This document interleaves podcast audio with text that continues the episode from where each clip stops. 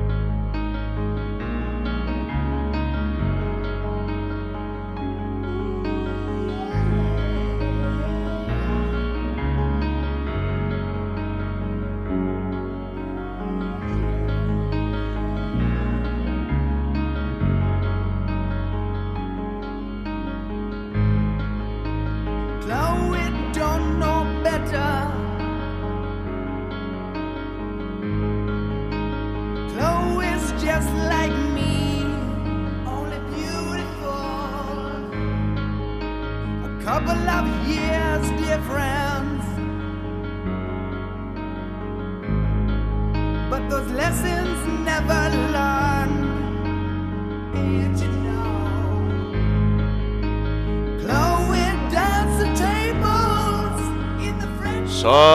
Sobe o som, amigo ouvinte, não mude o seu dial, porque você está no Auto Radio Podcast, a sua trilha sonora para o automobilismo. Eu sou Ricardo Bunnyman e nesse discoteca perdida que pretende sair depois do Dia do Rock de 2022, abrimos mais uma exceção, que provavelmente não será mais exceção, para falar de uma coletânea que marcou época e registrou que rolava nos seus tempos e nada mais nada menos do que a trilha sonora do filme Singles, aqui no Brasil chamado de Vida de Solteiro, o filme que relatava a vida jovem de Seattle de 1992, ou seja, naquele mesmo e exato momento presente que ocorria naquela hora.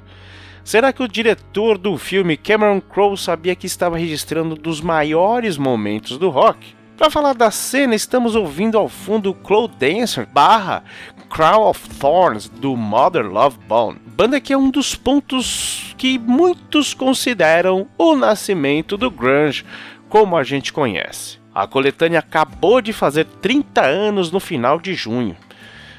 Pois é, meu amigo, essa sua blusa xadrez que você insistia em vestir no verão em ou em festas juninas está velha, meu amigo minha amiga. Eu comprei a trilha sonora tardiamente, foi em junho, mas de 1995. Nessa época que eu comprei, o grunge já se agarrava no que o Soundgarden e o Pearl Jam lançavam, mas já não tínhamos Kurt Cobain em cena. Pelo contrário, um cara muito parecido com o baterista do Nirvana lançava o Foo Fighters.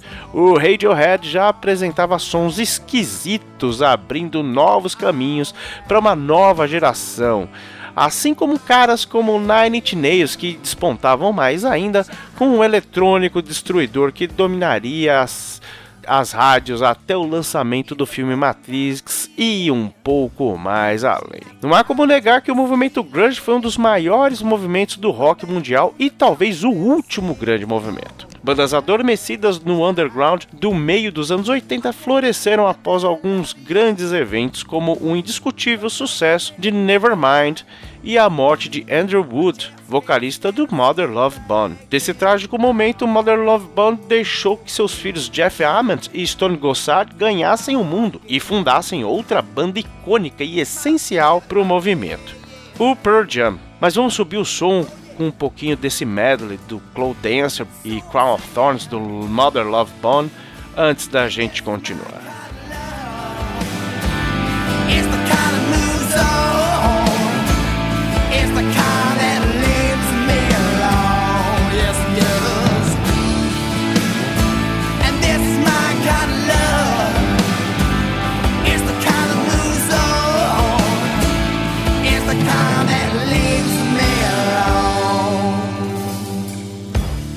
Filme Singles, ou Vida de Solteiro, como já dito, foi dirigido por Cameron Crowe e teve Bridget Fonda e Matt Dillon como protagonistas. E o som do momento ainda era o rock que estava em alta. O Nirvana, por exemplo, surrava Michael Jackson em vendas. Alice in Chains vinha com seu segundo álbum, Dirt, e não parava de tocar no rádio.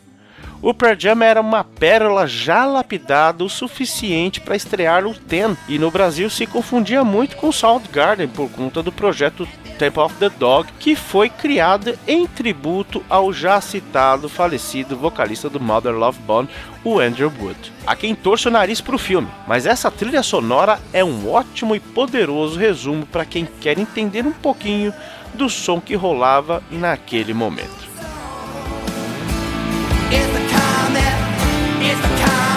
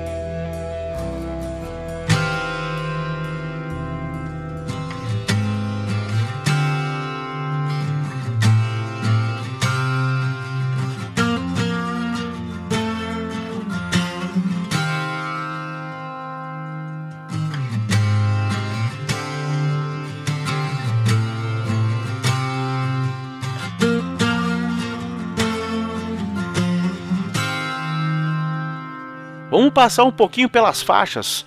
O álbum abre com Wood, escrita pelo guitarrista e vocalista Jerry Cantrell, e encontramos aqui mais uma homenagem ao Andrew Wood. A música apareceu pela primeira vez na trilha sonora do filme, mas também pode ser encontrado no segundo álbum do Alice in Chains, o Dirt, que também foi lançado em 92. Agora que me cai a ficha que outro álbum chamado Dirt também foi lançado naquela mesma época. Bom, é, é, isso aí é para outro discoteca perdida que vai ser lançado logo menos. Tendo sido lançado como single, Wood alcançou a 31ª posição na parada Mainstream Rock Tracks da Billboard e a posição 19 em no, já em 96. E muito tempo depois, em 2019, a música alcançou a posição 15 no Hot Rock Songs, depois de ter sido apresentada no trailer da segunda temporada da série do Justiceiro no Netflix. Em 2009, ela foi nomeada como a 88ª melhor canção de hard rock de todos os tempos pela VH1. E de quebra, a banda também aparece no filme. Pois é, o Alice in Chains era muito, muito, muito popular nos anos 90. Na segunda faixa temos o que talvez seja a segunda banda mais importante no movimento, o Pearl Jam. O Pearl Jam que vem com Breath, que foi gravada para o seu disco de estreia, o Ten, e isso tornava a trilha um grande achado para quem a possuísse, porque o mercado de singles aqui no Brasil não era tão bacana, né? Você até hoje, né, para quem gosta de mídia física, assim como eu, você paga uma bala num single. E o saudoso Chris Cornell aparece aqui em atuação solo na terceira faixa, que hoje é muito conhecida. Eu me espantei em vê-la, por exemplo, no Man of Steel, o filme do Superman de 2013. Além de ceder a faixa para a trilha sonora, Chris Cornell fez uma ponta como um músico chapadão no filme.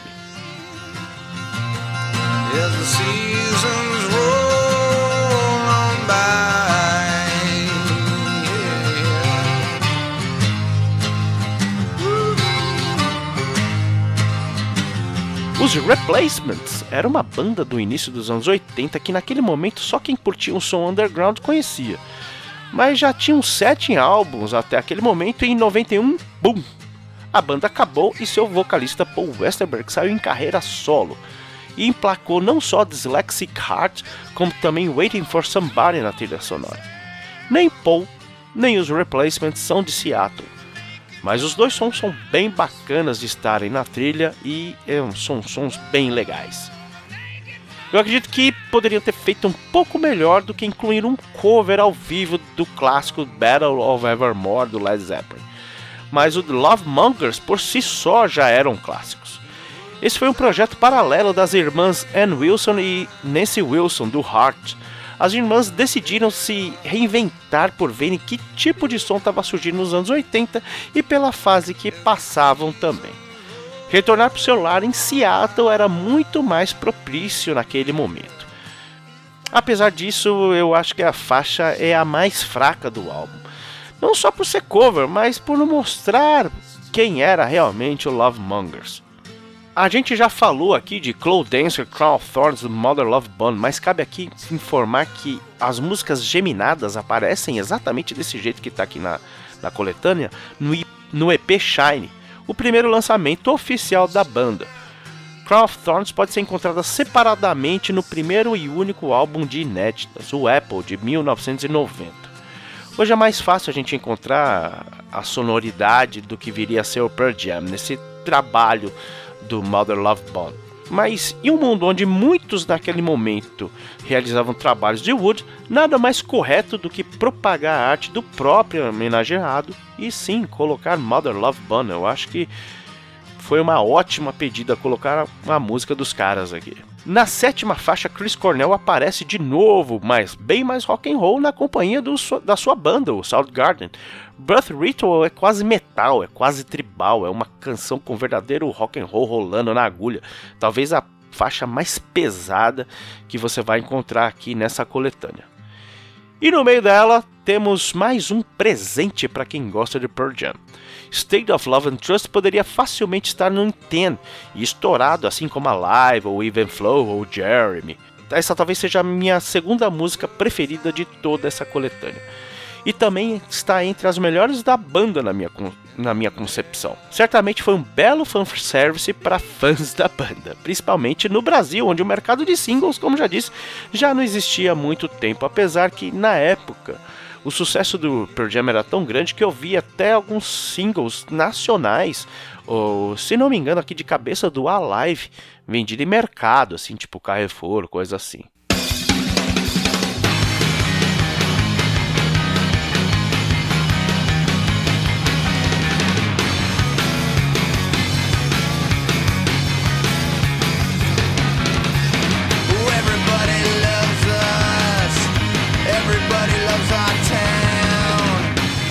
Bem fora da curva, com seu estilo quase um hardcore desleixado, o Mudhoney aparecia para o mundo depois de ter lançado três álbuns, e em 92 os ouvidos se viraram para eles.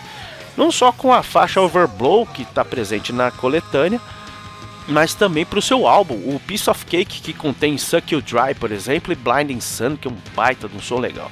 Mas talvez de todas as aparições aqui, o Mudhoney seja a que continua coberta pelo estigma de banda alternativa.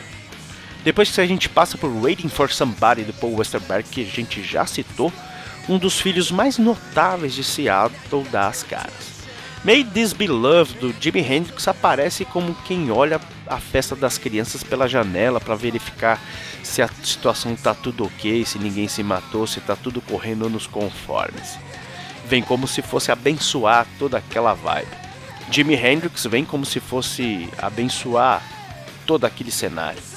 E depois do mago da guitarra dar sua palhinha, um cara que foi um grande músico, muito flexível com seus estilos e competente aparece. Eu ouso dizer aqui que o Screaming Trees não seria nada se não tivesse encontrado Mark Lanegan os caras acabavam de lançar o Uncle Anastasia, que tinha sensacional Bed of Roses. Mas em 92, pouco depois dessa trilha aparecer, lançavam seu álbum de maior sucesso, o Sweet Oblivion. O lançamento veio bem a calhar, pois a faixa Nearly Lost no filme serviu para impulsionar as vendas do seu álbum, assim como foi feito com Alice in Chains em Wood. Para mim, essa é realmente disparada a melhor música do álbum. Pelo que se dizia nas revistas de fofocas, Billy Corgan, da banda de Chicago Smashing Pumpkins, teve um rolo amoroso com Courtney Love. E o Nirvana estava nessa trilha? O Smashing Pumpkins sim. Houve quem explorasse essa história como se o diretor tivesse usado o Drown do Smashing Pumpkins como a 13 terceira e última faixa para fechar o disco como uma vingança infantil contra a recusa de Kurt Cobain em participar desse momento. E realmente faltou Nirvana no meio disso tudo. Na época pareceu estrelismo, mas segundo Cameron Crowe, ele queria sim o Nirvana no meio ali, porque eles já eram uma banda importante, talvez já sabia-se que era mais importante do movimento. Mas os altos custos com direitos autorais por Smells Like Teen Spirit tornaram a inclusão da faixa impossível financeiramente. Mas há quem diga que foi Kurt Cobain que se recusou a fazer parte daquilo tudo. E eu acredito que seja esse o verdadeiro motivo. Enfim, Draw é a última música desse disco e serve como uma viagem lisérgica para todo aquele momento.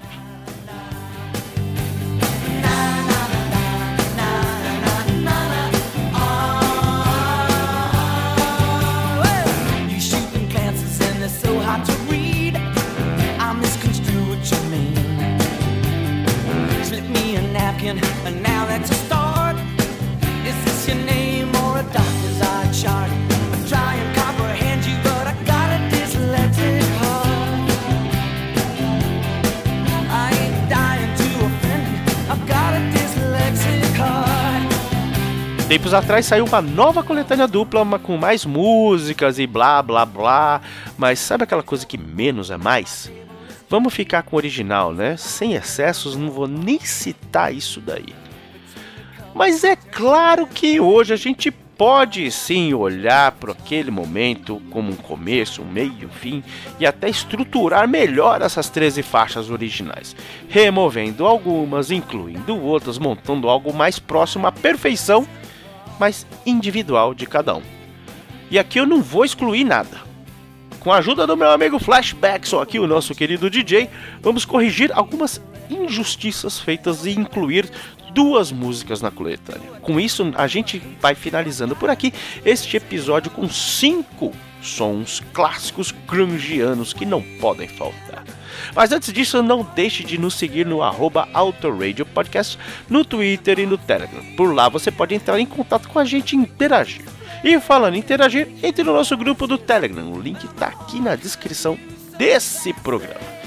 Então, para fechar, a gente inicia nossa audição com a poderosa Wood do Alice in Chains. Vamos desfazer uma das injustiças colocando o tributo a Andrew Wood com o supergrupo Temple of the Dog tocando Hunger Strike, que não está nessa coletânea, e surgindo das cinzas de um lado B, que é uma das melhores canções do Pearl Jam, a gente, a gente vai de State of Love and Trust e depois dela, mais uma injustiça que corrigiremos agora. Será colocando Nirvana na parada, mas não com Smells Like Teen Spirit, mas seguindo a linha da novidade e raridades, hoje muito entre aspas.